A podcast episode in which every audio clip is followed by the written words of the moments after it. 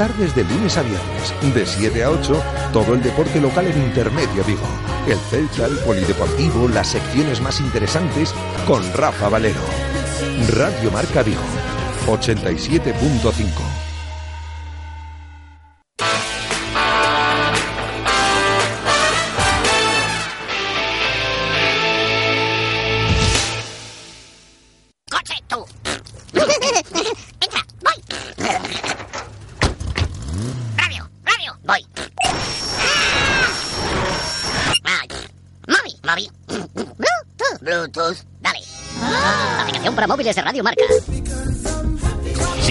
escuchar Radio Marca sin interferencias en tu coche, conecta tu móvil a través del Bluetooth en los altavoces de tu vehículo. Eso sí, antes de empezar la marcha, Radio Marca, la radio que hace afición sin interferencias.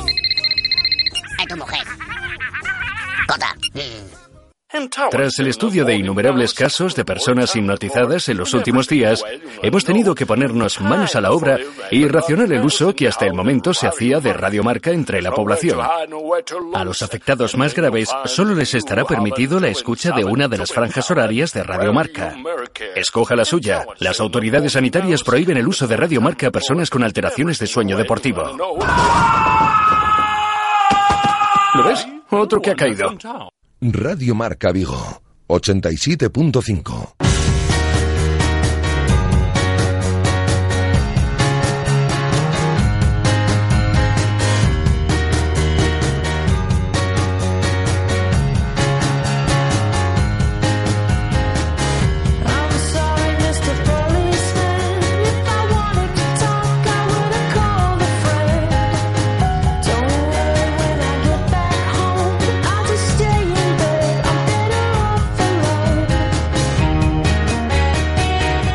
Intermedio Vigo.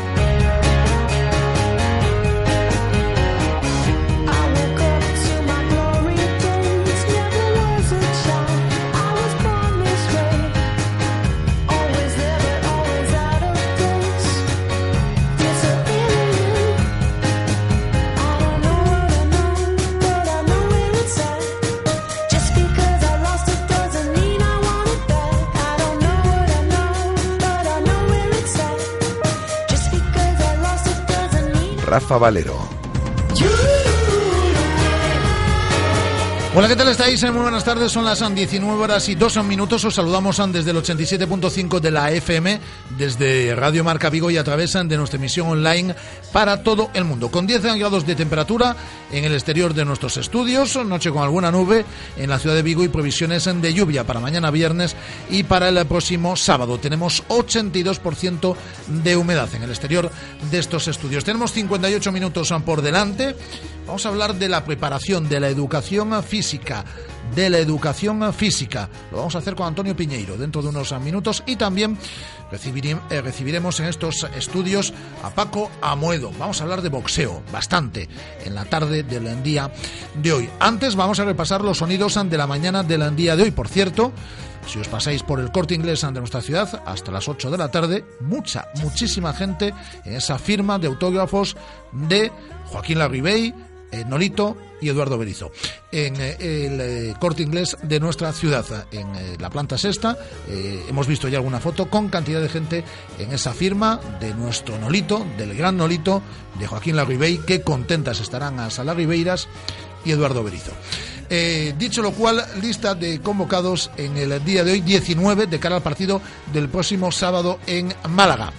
10 de la noche en el estadio de la Rosaleda, estadio en el cual el Celta ganó 0-5 la pasada, la pasada temporada. Una lista de 19 convocados donde no están obviamente los lesionados eh, Gustavo Cabral, una semana de baja, Borja Ubiña y por decisión técnica Borja Fernández, que ya sabéis que va alternando eh, primer equipo con el filial. 19 jugadores, por lo tanto deberá realizar un descarte Eduardo Brizo. ¿Por qué ha facilitado la convocatoria en el día de hoy? Porque el equipo parte mañana a primera hora con destino a Málaga, localidad en la cual entrenará eh, por la tarde. Ha hablado largo y tendido en el día de hoy Eduardo Berizo, por ejemplo, de la posibilidad de que este próximo sábado en la Rosaleda se produzcan rotaciones. Necesitamos recuperar ese final, esa contundencia que teníamos en ataque que eh, se nos ha extraviado un poco, pero a nivel funcionamiento y elaboración de juego el equipo persiste, insiste y sostiene esa circulación, esa ese adueñarse de los partidos a través de presionar y de jugar.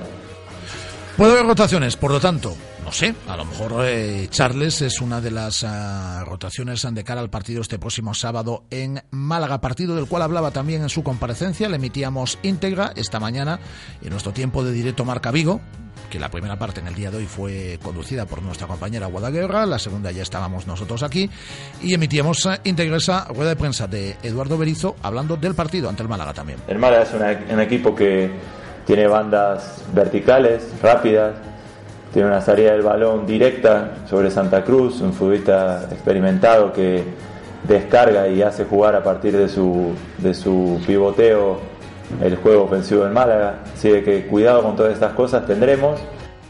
Hoy nuestro tiempo de tertulia en celeste con la presencia de Bea Pino y también eh, de Aleix Lores. Eh, hablaban de posibles cambios en el equipo, de las rotaciones, de la falta de gol. Nuestro tiempo de tertulia en celeste este mediodía, de 1 a 3, como siempre, en el directo Marca Vigo.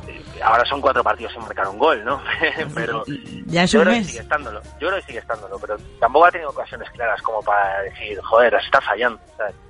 Eh, pero sí que, sí que es cierto que ha llegado momentos en los partidos en los que se necesitaba frescura arriba y no la ha habido. Entonces, yo creo que ahí ha sido ahí ha estado el error de Berizzo, ¿no? De, no saber tomar decisiones en muchos momentos de los partidos en los cuales eh, sí que se necesitaba un cambio arriba para, para intentar algo más, ¿no? Eh, eh, entiendo que diga que, la, que, la, que, el cambio de, de la Ribey sea Charles, pero te lo diga tajantemente en el sentido de decir, sí, es Charles y punto. Eh, tampoco le encuentro mucho sentido, ¿no? En el sentido de, porque tú como técnico tienes que tener muchas más opciones, ¿no? Tienes que barajar eh, diferentes eh, cambios tácticos, tienes que pues eh, intentar sorprender, ¿no? Y, Eso lo ha dejado decir, claro, que no habrá cambiado claro, el sistema. cambio caballo por caballo, pues vale, sí, de entrada sí, pero supongo que a la hora de, de, de intentar afrontar esta situación de falta de goles y todo eso de cara futuro de partidos, pues tienes que tener más cosas en mente, no solo que cambiar un jugador eh, puesto por puesto, ¿sabes? No tiene sentido. No, yo te voy a decir una cosa. Por supuesto que no se puede negar la evidencia, lo hemos hablado más tú y yo la semana pasada, y claro que llevamos casi 400 minutos, que se, se dice rápido, y son muchos minutos, o sea, cuatro partidos sin marcar, no acertamos con el gol, pero yo te digo lo que te decía la semana pasada y que se lo digo también a Guada. A ver, yo estoy tranquila dentro de esta situación que evidentemente que hay de falta de, de, gol, que es evidente, estoy tranquila porque estamos llegando a portería, es decir, si tiramos Sí, estadísticas, lo- lo acabo de decir yo ahora estamos mismo, ¿eh? viendo, claro, que el tridente de ataque que tenemos, nuestro Larry Bay, nuestro Nolito y nuestro Orellana, no están acertando, de acuerdo, pero a mí me preocuparía, insisto, que no estuviésemos atacando, que no hubiese jugadas que llegan a portería, que estuviésemos falta de ideas, pero creo que las hay. El problema es que un equipo, como no somos robots y no es matemática pura, bueno, pues a veces no se llegan a materializar las ocasiones de gol y no están llegando. Pero a mí eso me da tranquilidad porque estamos ahí, no hemos dejado de jugar, no hemos bajado el ritmo de ataque. Estamos llegando con números en la mano, pero no estamos materializando los goles. Bueno, peor sería otro caso, ¿no? Por lo tanto, creo que Sí, además que los es- equipos tienen que respirar un poquito, estamos en un momento de bajón, es evidente, pero ya saldremos de esto.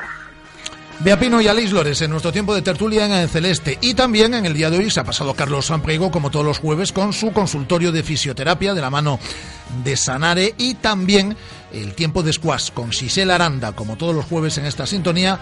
Hemos hablado con Sisela de su experiencia en el Mundial, que lo vivió intensamente toda la semana pasada, con, venciendo en tres partidos y eh, contándolo además en esta sintonía, día a día, en su diario eh, radiofónico, en la sintonía de Radio Marca.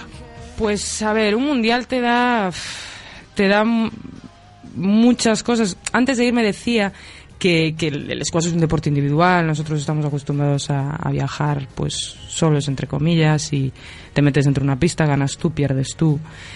Cuando vas en equipo eh, es diferente, es muy, es muy bonito porque aprendes a compartir muchísimo más, a- sabes que, que los que están fuera cómo sufren por ti, cómo te valoran, que, que bueno, aparte te están valorando tu equipo, tus, las jugadoras que, que, que normalmente en España compiten contra ti, son las que están ahí contigo si necesitas cualquier cosa, si necesitas eh, estirar, si necesitas una botella de agua en determinado momento, si- compartir. Y, y creo que, vamos, esta semana ha sido increíble.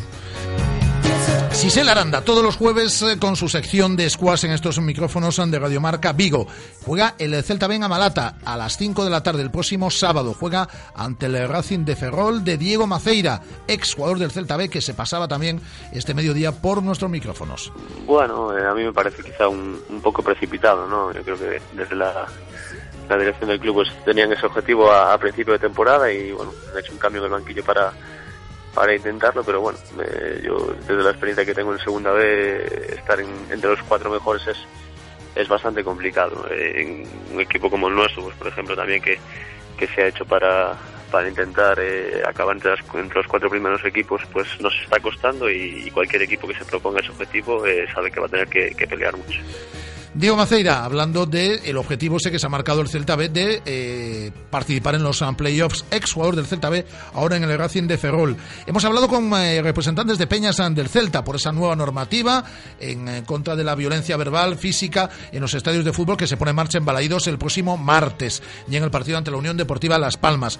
Y hemos hablado con el entrador de cangas frigoríficos del Morrazo. Jugaron ayer ante Naturhaus La Rioja, plantaron cara durante buena parte del partido que acabaron perdiendo y este sábado en Ogatañal a partir de las seis y media ante Ciudad Encantada. Hablábamos con el técnico del conjunto de Omorrazo. Bueno, yo creo que 50, en el minuto 50 creo que perdíamos de uno, de dos. Y después hubo un desfonde generalizado y ya eh, pues al límite pues nos llevó a cometer muchos errores en esos 10 minutos y, y a la contra nos mataron nos mataron y nos hicieron el parcial ese de, de 0-5 que, que al final yo creo que nos refleja un poco lo que fue el partido porque Naturhaus tuvo que emplearse a fondo para, para superarnos y mañana desde la una del mediodía mucho más. Interactuar con vosotros a través de las redes sociales, eh, de nuestra página en eh, Facebook, de nuestra cuenta en eh, Twitter, a través de las llamadas en directo. Mañana escucharemos a Sergi Gómez. tendremos alguna entrevista más relacionada con el Celta. Tiempo tertulia con dos excélticos como son Antón de Vicente y Manel Fernández.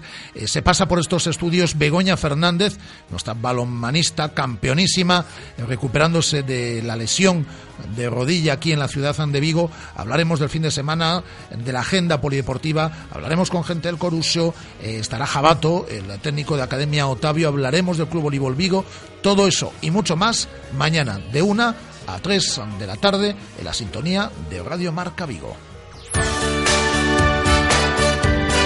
Radio Marca, la radio que hace afición.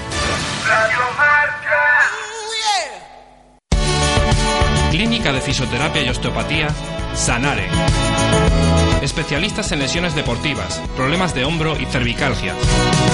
Asignado como centro oficial Indiva en Vigo.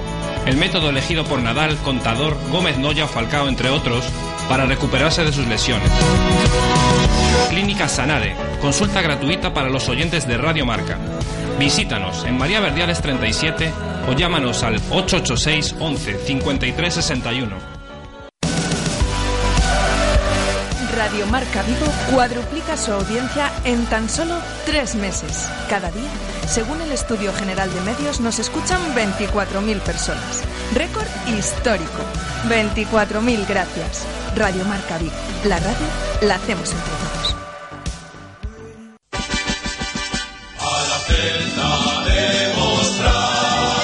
Xa está en marcha a campaña de abonados anuais 2015 do Real Clube Celta de Vigo. Renova o abónate antes do 31 de decembro con vantaxes e descontos. O celtismo levas en a pena. Únete á familia celeste. Radio Marca, la radio que hace afición.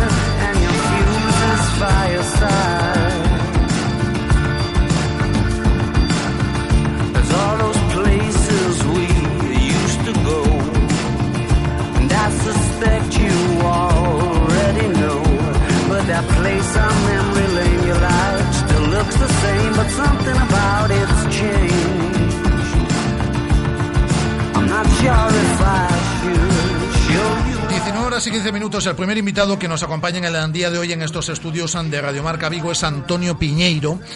Él es licenciado en Psicología, diplomado en Ciencias Sociales, catedrático y profesor especialista en Educación eh, Física, entrenador superior de baloncesto, entrenador territorial de balonmano, de voleibol, monitor de atletismo, fútbol sala, badminton, béisbol, kimball, eh, flag fútbol, baloncesto, balonmano, voleibol, bueno...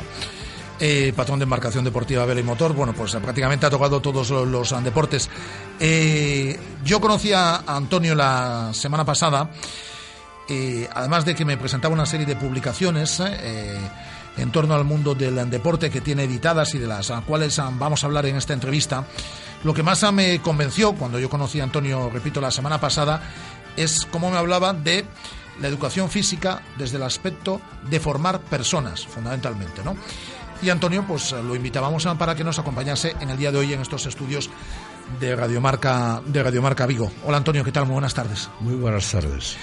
Eh, hablaba contigo la semana pasada, eh, cuando, cuando nos conocíamos, de lo importante ¿no? que es el formar a través del, deporte, que es además una de tus principales obsesiones, ¿no? como, como, como educador, como, como profesor. He dedicado toda mi vida a la educación física y al deporte, toda mi vida, desde los 20 eh, años hasta que me he jubilado. Entonces, me parece que es algo que tiene mucha riqueza para la persona, tanto la educación física como el deporte. Y es una pena, es una pena que se venda tan barato. Algo que tiene un valor pues enorme. ¿Por qué? Porque son los únicos recursos que pueden ayudar al desarrollo físico de la persona. Y esos es para lo que eh, nacieron, para lo que están. ¿Y, ¿Y qué se hace? Se engaña a la gente un programa educativo, un sistema educativo que dice yo desarrollo una persona con dos sesiones de 50 minutos, es mentira, es mentira. Yo como profesional lo, he constatado toda mi vida. Yo lo único que les decía a, a mis alumnos y alumnas era, mirar, si yo consigo que el día de mañana os encuentre por la calle y me digáis, pues voy a jugar, voy a hacer deporte, voy a hacer actividad física, entonces yo he he aprobado mi asignatura, la asignatura que yo a vosotros os voy a aprobar por vuestra superación personal. Nunca os voy a comparar a uno con el otro para hacer la evaluación. No, no, no. Yo tengo vuestra ficha el primer día que llegáis y luego en la, en la primera evaluación tú vas a mejorar tus habilidades. Esa es la finalidad por la cual estoy yo aquí dándote clases, para que tú mejores, no que mejores más que el otro o menos que el otro. No, no, no, no. No es una competición. No, es que lo que no puedo hacer yo es utilizar eh, una clase de educación física y desarrollo de la persona para competir. Mm. Eso es lo que yo no puedo hacer. ¿Por qué? Porque yo no, no soy propietario de nadie, mm. para comparar a nadie con nadie. Mm. Yo sencillamente soy un medio a vuestro servicio para que vosotros consigáis un desarrollo eh, total como personas. Entonces, esta es la finalidad de la educación física, esta es la finalidad del deporte. Vemos, para el desarrollo de unas cualidades determinadas de un deportista, se utiliza toda la semana de élite, toda la semana. Para el desarrollo de una persona se dan dos sesiones de 50 minutos a la semana. Pero ¿a quién vamos a engañar? ¿A quién vamos a seguir engañando? Pero, eh, para empezar, Antonio, porque yo creo que a, nadie de los que mandan eh, les interesa lo más mínimo la asignatura de educación física. Eh, lógicamente. Eh, desgraciadamente. Desgraciadamente. Vaya, Vaya, por dentro. Yo creo que no les interesa. Desgraciadamente, sí, sí, sí. No les interesa de educación física nada.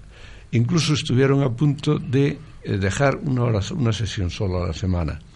Yo cuando oí eso dije, me borro, abandono este campo. Yo nunca en mi vida seré capaz de cobrar por estar dando una sesión de física, de educación física a la semana. No, no, no, lo siento, pero yo, si eso va adelante, claro, después nos atrevieron, porque eh, lógicamente ya es lo absurdo de lo más absurdo. Un sistema educativo que hace, desarrolla a las personas. Pues el desarrollo físico necesita mucho más tiempo. Yo le pongo la comparación con el deportista de élite.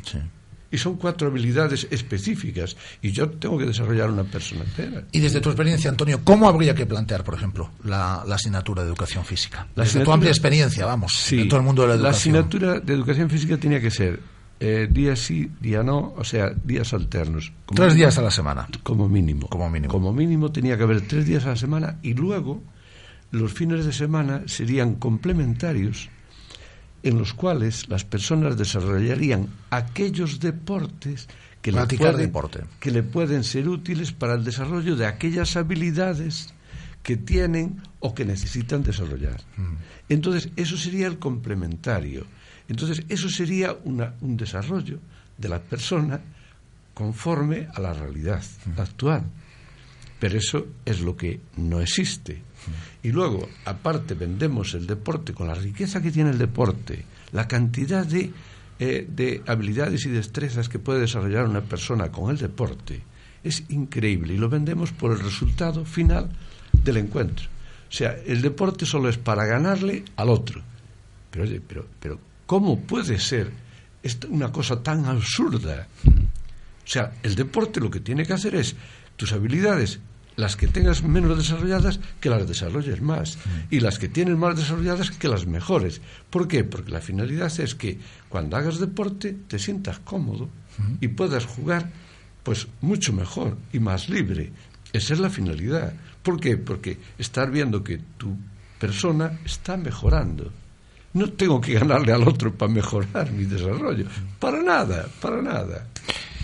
Tú esto también lo has querido desarrollar eh, eh, de forma, además, de, a través de la docencia, eh, como divulgador también, escribiendo varios libros sobre ello. Me gustaría que nos hablases de esto. Ya sé que no has venido aquí a hablar de tus libros, ya me lo has dicho varias veces además. Sí, sí, sí. Pero has escrito varios libros. Es que, vamos a ver, yo siempre pensé que una forma, primero con mi ejemplo durante toda mi vida, me he dedicado a ello e intentado que, bueno, que, que es muy gratificante encontrarte con alumnos que hace 40 años, que le has dado clase, hace 40 años, me estoy refiriendo, y que vengan y que te den un abrazo y que tengan recuerdos positivos tuyos.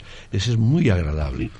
Pero yo lo que quise es ofrecérselo a todos aquellos profesionales que tienen la suerte de compartir la vida con los, con las demás personas jóvenes eh, en su clase y en su docencia. Entonces lo que he intentado es con mis libros es ofrecerles recursos para que estas personas pues tengan unos recursos en, en su trabajo diario. Por eso he hecho uno de educación física, donde hago un planteamiento de evaluación personal, de desarrollo de todas las cualidades de las personas de forma lúdica.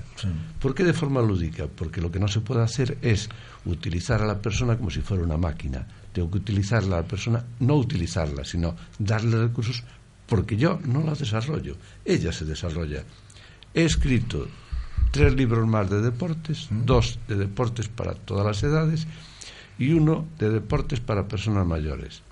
¿Cuál es el objetivo? Es que el deporte sea un medio. Entonces, en esos deportes yo pongo todo el desarrollo de ese deporte y todas las variantes en las cuales se puede jugar ese deporte, para que sea útil a todas las personas. Eh, dinos los títulos de los libros, porque estoy seguro que hay gente que nos está escuchando y, va a tener interés, y son libros que además están a, la venta aquí en la ciudad. Sí, sí, sí. El primero es una nueva propuesta para el desarrollo integral, de, la, persona. Ese es el de educación física. Y después hay uno de deportes de bateo, en el cual entra el jenny, que es un deporte ecuatoriano, el cricket, que es un deporte inglés, y el béisbol, que es un deporte americano. Hablamos del Jenny, porque los otros dos yo creo que los conocemos sí. todos. El Jenny es un deporte que nació ya hace muchos años, solo se juega, yo lo conocí en Ecuador, en un congreso que estuve allí en Quito, y fue cuando lo vi, y lo vi. Y es un deporte que consiste en dos equipos, eh, un equipo tiene que voltear unas chapas, unas chapas, unos tapones o cualquier cosa que se pueda dar la vuelta, y el otro equipo debe, eh, con una pelota, impactar sobre ellos para que ellos no puedan terminar de voltear las 50 o 60 chapas que tienen que voltear. Entonces después cambian las funciones y este es el objetivo.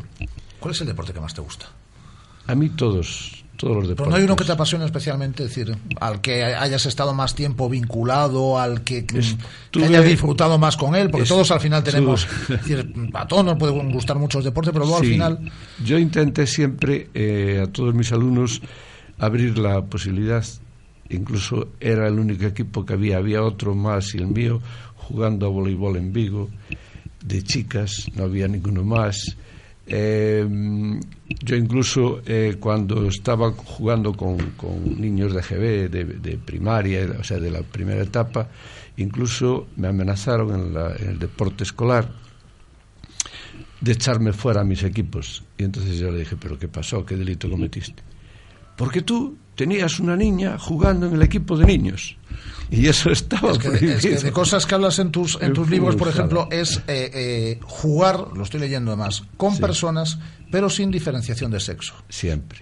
Cuando yo hice mi mm, trabajo de investigación sobre el deporte eh, escolar, en ese año fue cuando se admitió que fueran eh, benjamines, que fueran niños y niñas en el mismo equipo. Hasta ese momento estaba prohibido. A mí, ya te digo, me descubrieron, yo tenía una niña que quería jugar a fútbol. Entonces yo le dije, Y no, "Mira, quería- y- y te no- llamas Andrés. y- no, y no querían que el deporte escolar pudiese participar. No, no, no, no, para nada, eh, no podía, estaba prohibido. Entonces, claro, yo la puse y dije, te llamas Andrés, pero claro, un niño le llamó Iria. Entonces el árbitro se enteró al día siguiente en el deporte escolar, mira, este señor metió una niña en el equipo de los niños. Eh, Entonces yo siempre, siempre eh, lo que he pretendido es, primero, que sea deporte para personas. Segundo, esa terminología bélica, que es antietimológica. Si tú coges un diccionario y buscas lo que significa ataque, es interferir en la entidad de la persona. Pero si yo tengo un balón, yo no quiero interferir en tu entidad. Aquí entonamos quiero- el mea culpa a los periodistas también, ¿eh? que lo tenemos muy arraigado a la hora de narrar los partidos, de contarlos. sí, sí, más sí. de uno me ha dicho que le resulta complicado. Y resulta compli- es que cuando eh, ya tienes una terminología metida en la cabeza la es, es- es muy complicado, ¿eh? pero sí que tendríamos que Lo que hacerlo. pasa es que realmente es, primero es etimológica, eh, antietimológica, no coincide con el diccionario, el significado del Sí, sí, sí, sí. Ataque ni defensa, no, ataque no, jugar el balón. Defensa no, recuperar el balón. Contraataque no, transición. O sea, toda una terminología que realmente son más pedagógicas, se utilizan de forma más etimológica y real y empezaría a colaborar un poquito con la tal. Después hay otra cosa que es elemental. ¿Quién soy yo para decir que tú eres suplente y tú titular? Pero ¿quién carajo soy yo? ¿Qué propiedad tengo yo sobre ti o sobre el otro? El entrenador. pero, no puede ser. Yo no puedo decir nunca, esta persona tiene pocas cualidades, no puede jugar. Pero si es todo lo contrario, si es el que necesita jugar. Ese es el que necesita, porque necesita desarrollar sus cualidades. No te iban a fichar en la élite, ¿eh? creo que no, creo que lo iba a tener Lo ibas a tener complicado. Pero es que yo no voy a la élite. Yo a la élite. Ya, ya. Yo, Sí, yo entiendo lo que he, dado- decir, ¿eh? he estado muchísimos años dando clases a entrenadores de, de la Federación de Fútbol, pero no sé, 20 años o así, dando clases en los cursos de entrenadores. Y yo les decía a ellos, pero vosotros no os dais cuenta que os estáis vendiendo, pero de mala manera. Y me decían ellos, ¿por qué Antonio y tal? Y yo les decía, mira, muy sencillo, si viene un padre, tu equipo no gana nunca, el padre te va a decir que tú no sabes, que tú eres un burro. Pero si tú tienes una ficha personal de ese niño el primer día y viene un padre a, insultarte, dile que se vaya, que yo no he ido a su empresa a insultarlo. Pero si viene a dialogar contigo, le enseñas, mire, su hijo cuando llegó aquí tenía desarrolladas estas cualidades. Ahora usted sabe y lo ve. ¿Qué cualidades tiene? Esa es mi función. Porque yo a mí me contratan para ganar partidos. A los de primera, si pierdes, no debías cobrar, siendo, siendo honrado y profesional.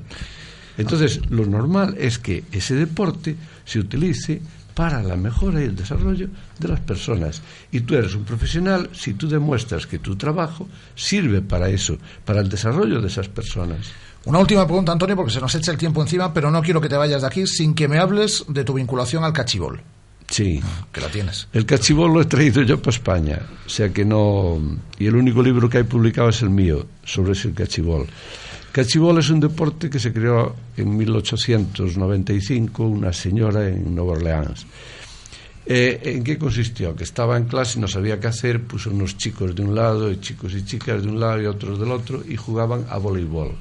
Pero ¿cómo jugaban? Echando el balón y agarrando la pelota con la mano. Puso una cuerda en el medio y así empezó el, el voleibol. Entonces yo lo vi en México, vi a las personas mayores jugando en un parque y dije, "Hombre, ¿por qué en México van a jugar y en España no? Efectivamente. Entonces me lo traje para aquí en, mil, en 2004 entonces empecé a extenderlo por Vigo, por Galicia, con el bipartito, pues hicimos unas jornadas, eh, aglomeramos mucha gente y siempre lo mantuve como un deporte mm, lúdico, un deporte donde la gente, el objetivo es, ¿quién es el que mejor lo hace? El que lo intenta.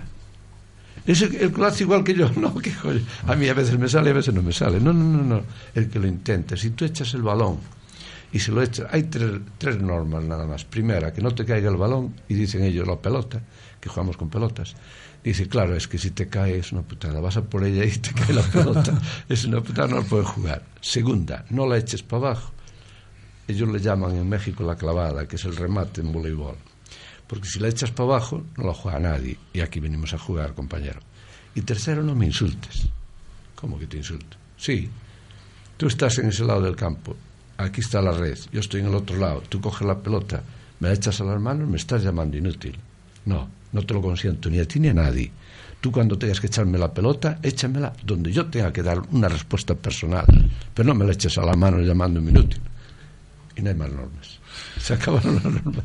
Eh, hemos aprendido un montón, eh, que lo sepas, en estos 16, 17 minutos de radio. Así que hablaremos en otras ocasiones. Antonio, Antonio Piñeiro, que es eh, licenciado en Psicología, diplomado en Ciencias Sociales, como he dicho, catedrático y profesor especialista en Educación Física. Y no voy a repetir, eh, entrenador superior de tantas cosas, porque así lo es. Y con varias publicaciones que ya nos ha contado también y que las tenéis en diferentes librerías de la ciudad de Vigo y que os enseñarán aprender a educar en el deporte, educar personas, que es lo más importante. Utilizarlo como medio, que sea útil, que el deporte sea útil, que para eso nació. Nació para eso, para ser útil a las personas. Antonio, muchas gracias. Gracias a ti, Gonzalo. Radio Marca, la radio que hace afición.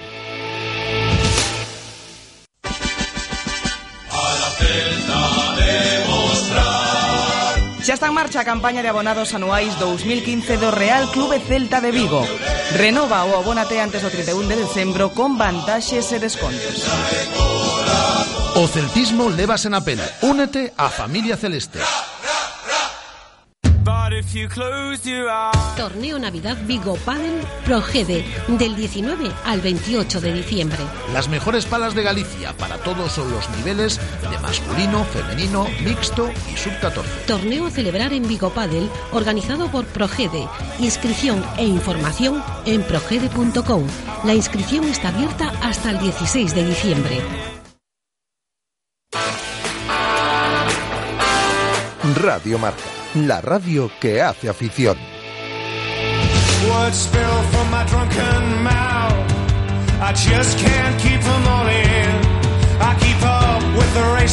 Rats and do my best to win.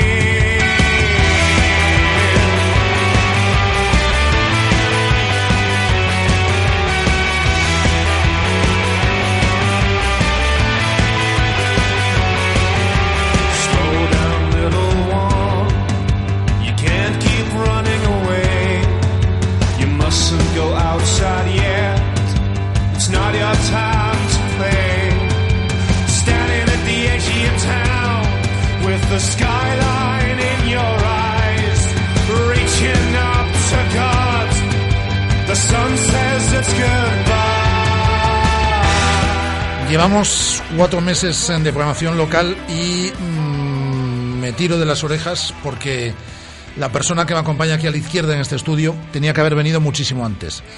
Eh, Yo personalmente la conozco desde hace muchos años. Yo creo que de las primeras entrevistas que hice en deporte fue a una institución en la ciudad como es Paco Amoedo. Hola Paco, ¿qué tal? Muy buenas, Rafa. Me alegro mucho ¿eh? de que vengas aquí. Vas a venir más veces, ¿eh? ya te lo adelanto. Hemos tardado para la primera invitación, pero las próximas serán, serán más sucesivas. Paco Amuedo es un fabricante de campeones de boxeo, porque eh, ¿cuántos títulos nacionales tiene el Polideportivo Saudade? ¿Cuántos campeones? ¿Cuántos Sesen- campeonatos de España? 66 títulos ganados. 66 títulos ganados. ¿E internacionales? Internacionales eh, perdí la cuenta de los eh, mundo hispano, Ya, intercontinentales. ya, eso, pero en muchos, torno a muchos, cuántos? Muchos, muchos. ah, solo entre dos boxeadores te puedo decir que se, se 13 y 14, 27 ya, solo entre Roberto y, y, y Ferradas. Entre títulos nacionales e internacionales tiene más, eh, eh, el Polideportivo Saudade tiene más de 100 títulos. Bueno, lo importante además es que el, el Saudade es el único club de Galicia que ha hecho cuatro mundiales. Cuatro mundiales, que no hemos ganado ninguno, pero hemos hecho cuatro y estuvimos rozando, como sabes, eh, a punto de quedar campeones en uno de ellos. Eh, luego hemos quedado cuatro veces campeones de Europa. Eso no lo hay nadie. Ningún gallego de aquí de Galicia ha quedado campeón cuatro veces. Ni cuatro, ni una, ni dos. Lo único que ha quedado campeón de, de aquí de Galicia, eh, campeón de Europa, es un ruso, que está Valeri, que está afincado en La Coruña, pero es un ruso, no es, o sea, no es fabricado, como suele decir, carne gallega. ¿Se le sigue dando la espalda al boxeo? Sí, se le sigue dando la espalda y lo malo es que yo últimamente estoy llevando una decepción grande con, con, con la gente que yo creía que realmente me estaban apoyando porque, porque admiraban la labor que estabas haciendo, ¿no? Yo sé de algunos señores que hoy no están en el gobierno, pero que me llegaron a decir, mientras quites un solo chaval de la droga, para mí está más que justificado todo lo que puedas hacer ya. Y, y te han dado la espalda. Y me han dado la espalda. No, no solo me han dado la espalda a mí, es que a mí no me han dado la espalda, le han dado la espalda a esa juventud precisamente. Hay chavales que están marchándose y que no hacen poseo, porque aparte de que hay 25 gimnasios y de los 25, como viste ahora en el torneo Sí. de promesas, el único que quitó cuatro campeones fui yo, de aquí de Vigo. Pero me refiero a que los chavales se ven decepcionados, ¿no? Porque dicen, concho, antes había boxeo, antes había boxeo, se montaban veladas, se montaban... Es que montar una velada ahora es eh, darte un tiro en los es- pies. Es que no puedes hacerlo, es que no puedes hacerlo. Yo recuerdo, y además como, como periodista y como espectador, cuando teníamos en vivo una velada cada dos, tres meses, veladas de primer De nivel primer además. nivel siempre. Y ahora es imposible. No, no, no, es que es imposible. Si no hay apoyo económico... Pero Y no esto- lo hay. No lo hay. Y, y, y, y esto pasa con otros muchos deportes, tú lo sabes también, que están eh, eh, descendiendo continuamente, suben, descienden. ¿Por qué? Porque no hay apoyo.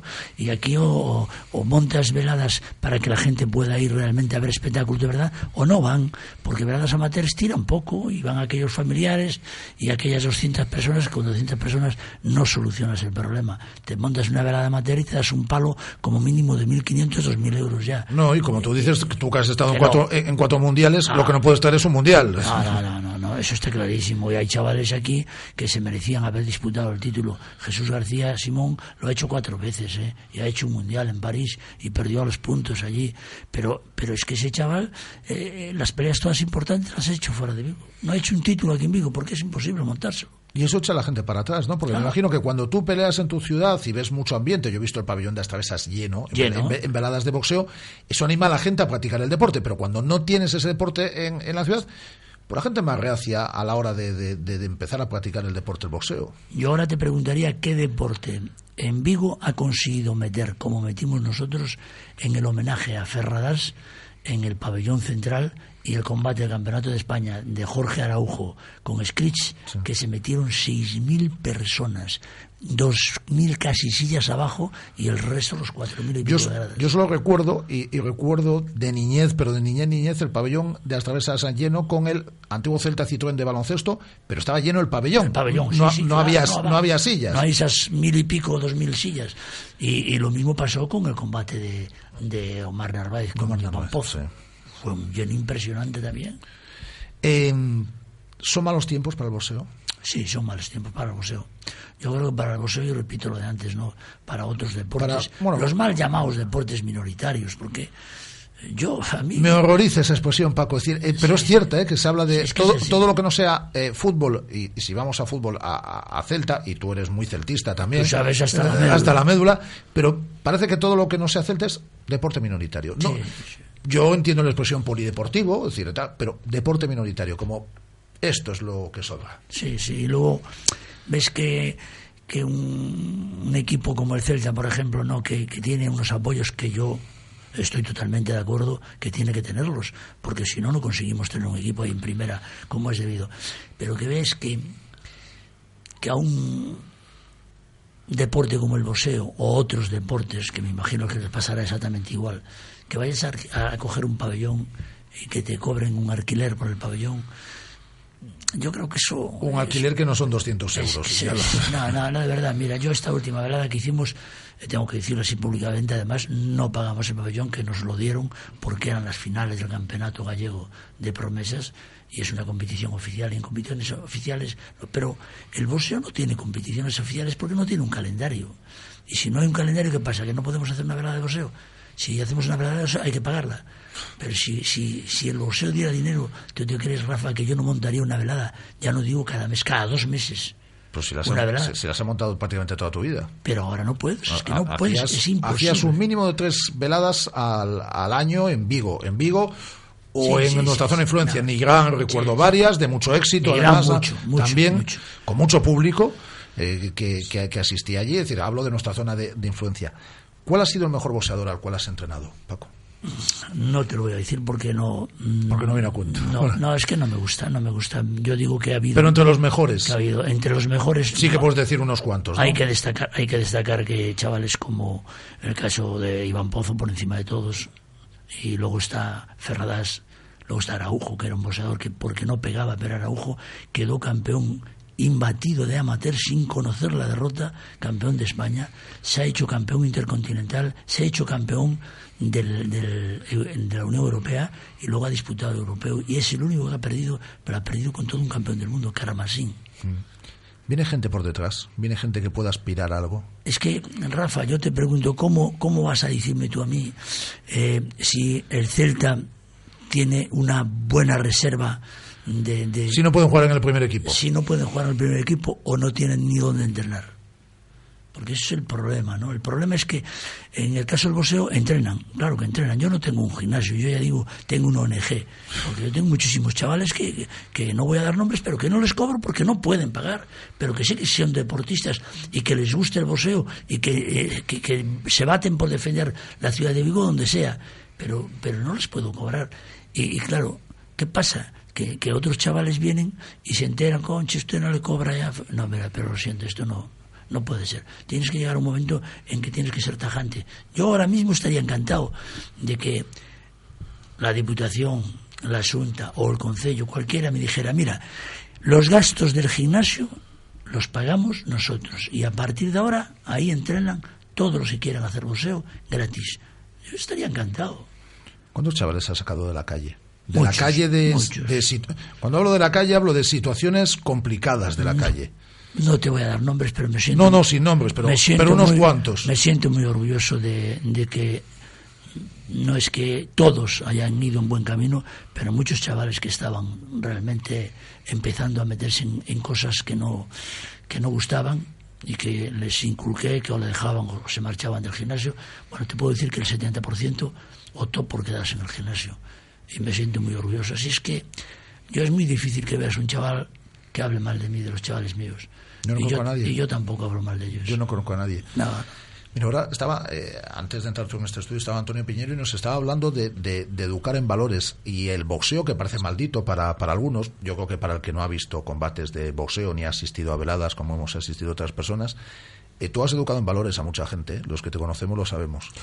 Yo me considero un entrenador de boxeo normal y me considero, sin embargo, quizá más educador. Porque yo he tenido chavales con problemas familiares muy gordos y gracias a Dios pues se subsanaron y, hoy me siento orgulloso y esa gente pues me mira con los propios padres con, con tú eres un santo, tú eres... No, ya no soy santo ninguno, ni... No, como los chavales a veces que te dicen, usted a mí me- más que mi padre. No, no digas eso, hombre. Tu padre es tu padre, coño, y, y no hay ningún padre que pida mal para un hijo.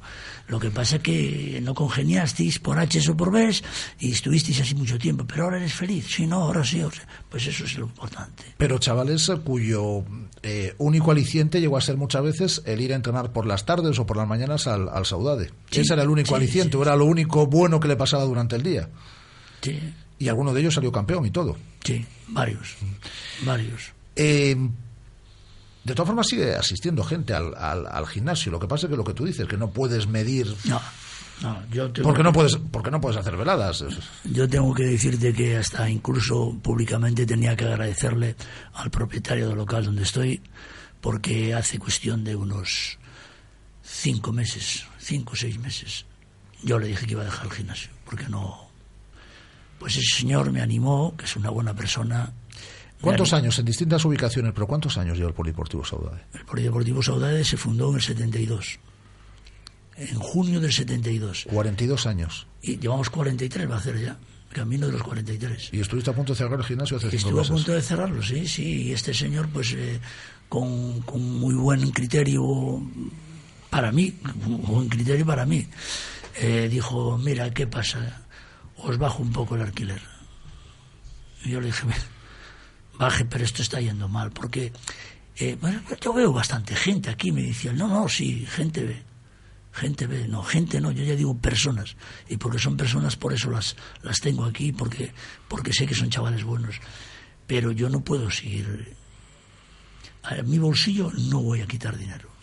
Yo estoy jubilado, estoy viviendo en mi jubilación. Mi mujer, gracias a Dios, tengo casa, no tengo hipoteca y estoy libre de todos esos problemas, ¿no? Pero yo tampoco tengo una jubilación de 2.000 euros, ¿eh? Claro. Tengo una jubilación pequeña. Ya le dije, baja de mil. Y con eso le digo todo. Y, y mi mujer, tres cuartos de lo mismo, por lo tanto, pero para los dos vamos tirando, no hay problema. Pero yo lo que no puedo poner es dinero. Claro. Si tengo que pagar algo en el gimnasio, yo cobrar lo cobro. Pero si tengo que poner algo, no, no. Eh, para ti es, eh, es una afición, de todas formas, salir De todos los días. Esto para mí es un... ¿Cuándo empezaste a tener relación? Esto yo creo que nunca te lo he preguntado con el, con el, con el boxeo. ¿A qué edad? Muy joven, muy joven. Además es ya anecdótico, lo tengo contado, ¿no? En, en medios de comunicación, incluso en el libro este de Faro de Vigo, ahora viene el por qué yo me metiera en el boxeo. Yo me metí en el boxeo porque teníamos, yo y un chaval del barrio teníamos una pica entre nosotros tremendo, estábamos en la edad de los gallitos. eh, A ver quién era más gallito del barrio. 14, 15 años, pero él era habilidoso, muy habilidoso y, y agarrándome me dominaba, ¿no? Entonces yo tenía un amor propio tremendo, lo tuve toda la vida, ¿no? Toda la vida. Mi madre, para descanse, siempre me dijo, tú no vas a conseguir ningún campeón. Y cuando quedé campeón de Europa, por eso me tiré de rodillas en el ring viendo para arriba y dije, a ti. Porque realmente fue una época en que lo pasé mal, mal, y conseguí eh, sobreponerme y, y conseguí entrenar bien. Y hasta que tuvimos un encuentro, él y yo, y luego quedó la cosa zanjada. Dije yo, bueno, mira, hasta ahora habías ganado tú, ahora queda claro esto, no me busques más. Y se acabó. y hoy, pues mira, somos amigos. Lo que es más, eh, ya tengo varias veces, le invité incluso una vez a la cena del club y no podía porque tenía otro compromiso, pero estoy deseando que haya así un acontecimiento nuestro otra vez para invitarlo. Porque sí, oye, él, después de todo, él fue el culpable de meterme en el boxeo. Yo entré en el boxeo por eso, yo quería aprender algo que me defendiera. Yo sabía que agarrado me vencía. Entonces yo tenía que aprender algo desde fuera, desde fuera. Y así fue. Cada campeonato de España, cada campeonato de Europa, cada campeonato del mundo hispano, ¿lo has vivido intensamente como si fuese el primero o hay alguno que especialmente tengas en la retina?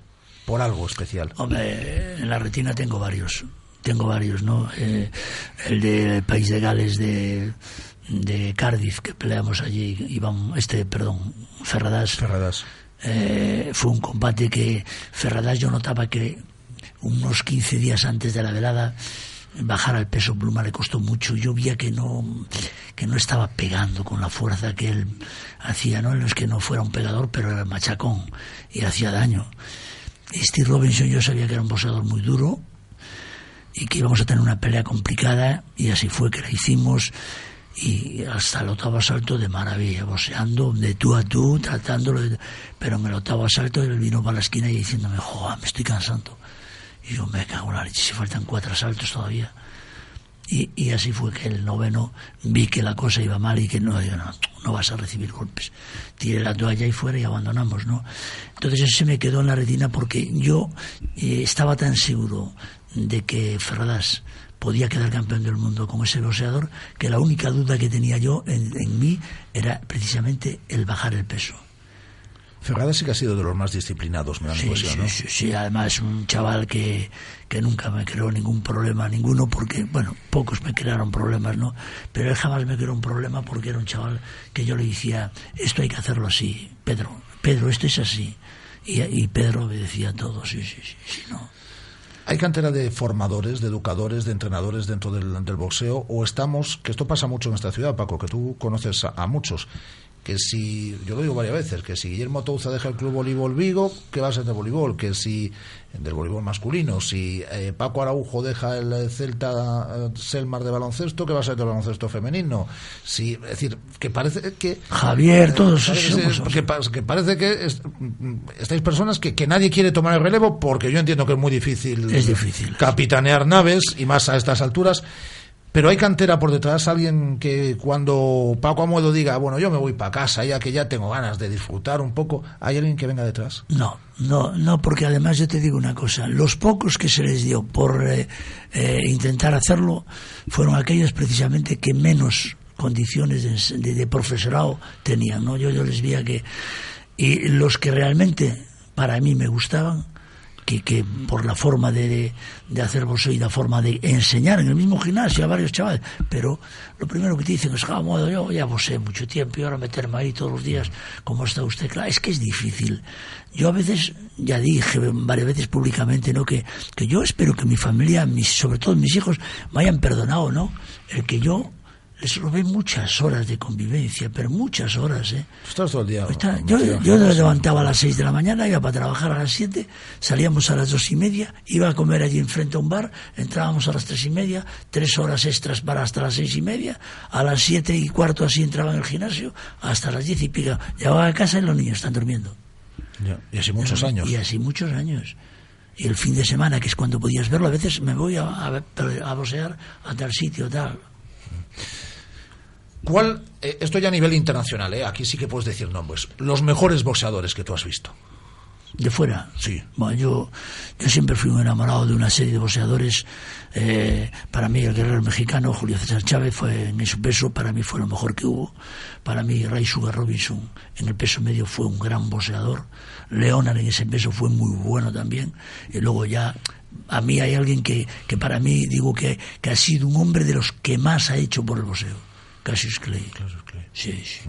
Es un hombre que yo tengo el gimnasio coronado de fondos de él por todos lados. Sí, porque realmente es que es, es, es único. ¿eh? ¿Alguno de todos estos los, los ha podido ver en directo, boxear? No, mira, Cassius Clay no lo vi en directo boxear y, y no estuve nunca en una velada donde estuviera él. Sin embargo, a Don King, por ejemplo, sí le he dado la mano, que es un hombre que estuvo siempre llevándolo a él. ¿no? Sí. Estuvo en País de Gales, cuando fuimos allí vino él allí. Y, y muchos, muchos eh, importantes. De hecho, Paco Amudio es el Don King Vigués. Así es como me llamaba Antonio. Tú. Ah, mi, mi buen amigo, nuestro buen amigo Antonio Sí, Esteves, sí, sí, efectivamente. Eh, hablamos de la, de la crisis del boxeo en Vigo, pero yo creo que es una crisis también a nivel, no sé si internacional, internacional posiblemente no, pero sí a nivel nacional, ¿eh? ¿No te da la Sí, sí, sí, porque, eh, Rafa, el problema que hay ahora mismo en el boxeo es el problema de que no hay una televisión. Entonces, al faltar esos apoyos de lo que pueda producir la publicidad que tú puedas insertar en un ring y que la gente le guste. que Claro, que un patrocinador, Claro. yo me imagino que lo primero que te pregunta es, ¿esto se televisa? No, si no lo televisa no lo quieren ya. Ya no lo ya quieren. para que me lo vean 200 personas de Vigo. Además aquí ya me ven todos. Claro. Claro, es lo primero que te dicen. Eh, entonces la televisión es fundamental. La, la televisión, fíjate, yo en la televisión mucha gente por ahí arriba me conoce y me dice, coño, mira, el zorro plateado. No se acuerdan ni del nombre mío. ¿Por qué? Porque el, el Cuesta de Canal Plus y Gómez Foz siempre decían lo mismo. En vez de llamarme Amuedo o tal, decían el zorro plateado. Y, y ese nombre que a mí no me cayó bien que me lo llamaran. ¿No te no te gustaba? No me gustaba, no, la verdad. Pero empezaron con él, empezaron con él y al final muchas veces, ay, mira, mira, es el zorro plateado. Tal. Y, joder, dejaros de zorros plateados ni gaitas. Bueno, eh, lo último que has tenido eh, ha sido el autonómico, es decir, con cuatro títulos, ¿no? Sí, sí, hay chavales ahí, cuidado, ¿eh? Ahí sí que puede haber. Hay dos chavales ahí, tres. Si hay posibilidad, buenos. si vienen tiempos muy mejores. Buenos, muy buenos, muy buenos, sí. Pero tendrán que ir. pele- eh, Está Alexis Iriarte, que es muy bueno. Está Abelino Vázquez, que lleva cuatro peleas, cuatro victorias, dos caos, que es muy bueno. No son Y al- al- Alexis tampoco conoce la, la derrota. Luego está el chaval que, que la única derrota que tiene, David Ruiz, es con el campeón de España, que peleó con él y perdió por puntos en Valencia, en su tierra. Y, y luego tenemos a Pablito, que, que debutó aquí en este campeonato y terminó invicto. A estos irán al Campeonato de España, ¿no? Bueno, eh, Campeonato de España de Promesas ya pasó, ahora harán otro para el año que viene. No, digo para el del próximo. y no voy a, no voy seguramente a llevar a ninguno que no esté en condiciones, porque por ahí arriba sí ya encuentras gente buena. ¿eh? Sí. Vamos a hacer un alto. Aquí mientras tos un poco Paco Amuedo y seguimos con la entrevista. Radio Marca, la radio que hace afición.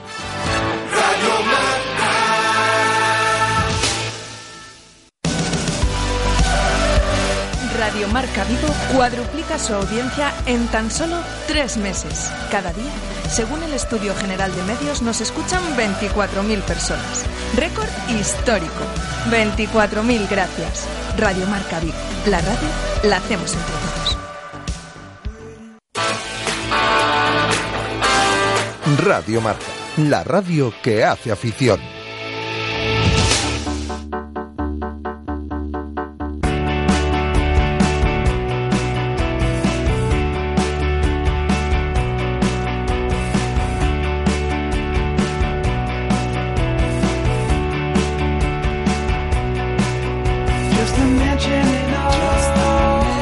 Seguimos con Paco Amuedo hablando de boxeo. Nos quedan tres eh, minutos y mm, me gustaría que incidiésemos en esta gente, en esta gente joven que viene por detrás, en los profesionales que tiene también el Polideportivo Sauda, de qué es el futuro. Bueno, El futuro y el presente, vamos. Sí, sí, ahora mismo, ahora mismo ya te digo, hay una serie de chavales por debutar también, hay chavales que, que apuntan buenas condiciones, pero sabes que yo no me precipito sacándolos a pelear, no. Como hice en este torneo, yo no estoy para presentar a seis chavales, como han presentado algunos, y, y- y que los seis no llegara ninguno ni siquiera a las semifinales. No, yo eh, los presenté a aquellos y creí que podían hacer algo porque los veo en condiciones. Son chavales que uno de ellos debutó Pablo, pero lleva conmigo cuatro o cinco años. ¿eh? Pasa que Pablo tenía un exceso de peso tremendo, llegó a pesar ciento veintitantos kilos y bajó a 91. Y ha peleado 91 y se ha proclamado campeón. ¿Qué condiciones necesita un chaval para ser boxeador? No digo para ser buen boxeador, para ser boxeador. sobre todo hay una condición que es, es fundamental en el boxeo, ¿no? Yo siempre digo que un boxeador completo es aquel que pega, las toma y boxea. Lo tienes todo ya. Pero, pero es difícil que un chaval haya todo eso, ¿no? Pero hay una cosa que es muy importante. Tú puedes boxear muy bien, pegar muy bien y tomarlas muy bien, pero si tienes miedo, si no, no tienes esa confianza en ti mismo, el boxeo es difícil, porque no, no es esto, como digo yo, no es fútbol, ¿no? Eh, Rafa, no estás jugando bien, pasa tú para aquí, Ya. sal tú y ya está. Ahí no hay cambio. Y, y- y en este caso, pues hay que reconocerlo. El boxeo no es cazar mariposas. Son golpes que ves que lleva más de la cuenta, tiras la toalla y se acabó. Ya. Ya pelearás en otra ocasión, pero esto es, estás en inferioridad y, y no quiero que recibas castigo. A veces hay algunas personas que no piensan lo mismo, pero bueno, yo sí lo pienso y no me duele ni lo más mínimo tirar la toalla. En esta, en esta ciudad ha habido mucha afición al boxeo. Se demuestra, como hemos dicho, que cuando se han hecho eventos importantes ha respondido el público. Sí, sí, sí. ¿Se ha perdido parte de ese público al no haber veladas o ese público está ahí y si se le presenta un buen espectáculo volverá? Estoy totalmente convencido. El aficionado al boxeo eh, no olvida el boxeo, olvida el amateurismo, porque no es un boxeo. Bueno, no, eh, ¿Qué voy a ver yo ahí? Yo, ah, si yo ya vi aquí a fulanitia. Y es, efectivamente hay que reconocer que acostumbrado a ver al Celta en primera división, ir a ver el Celta B, pues, te gusta, pero Ya. pero ya hay una diferencia tremenda, ¿no? Y si te dicen que tienes que pagar una entrada, ya no vas, ya no vas. Es tu primera visita a esta radio, que es muy joven, que acaba de volver a la ciudad, pero vendrás más veces, ¿no? Y nos traerás algunos de estos campeones futuros. Tú ya sabes, Rafa, que vuelvo a la radio Marca y vuelvo a estar con un amigo porque me considero tu amigo. Somos amigos desde hace muchos años. Desde yo, de las primeras entrevistas que he hecho, en- siendo yo muy joven, y Paco Amuedo también lo era, ha sido a Paco Amuedo, y es un honor que nos haya visitado en el día de hoy. Muchas gracias, Paco. A ti, Rafa. Paco Amuedo, que es una institución en esta ciudad, en el mundo del deporte. Volvemos mañana a partir de la una del mediodía en esta sintonía de Radio Marca Vigo. Un placer. Hasta mañana.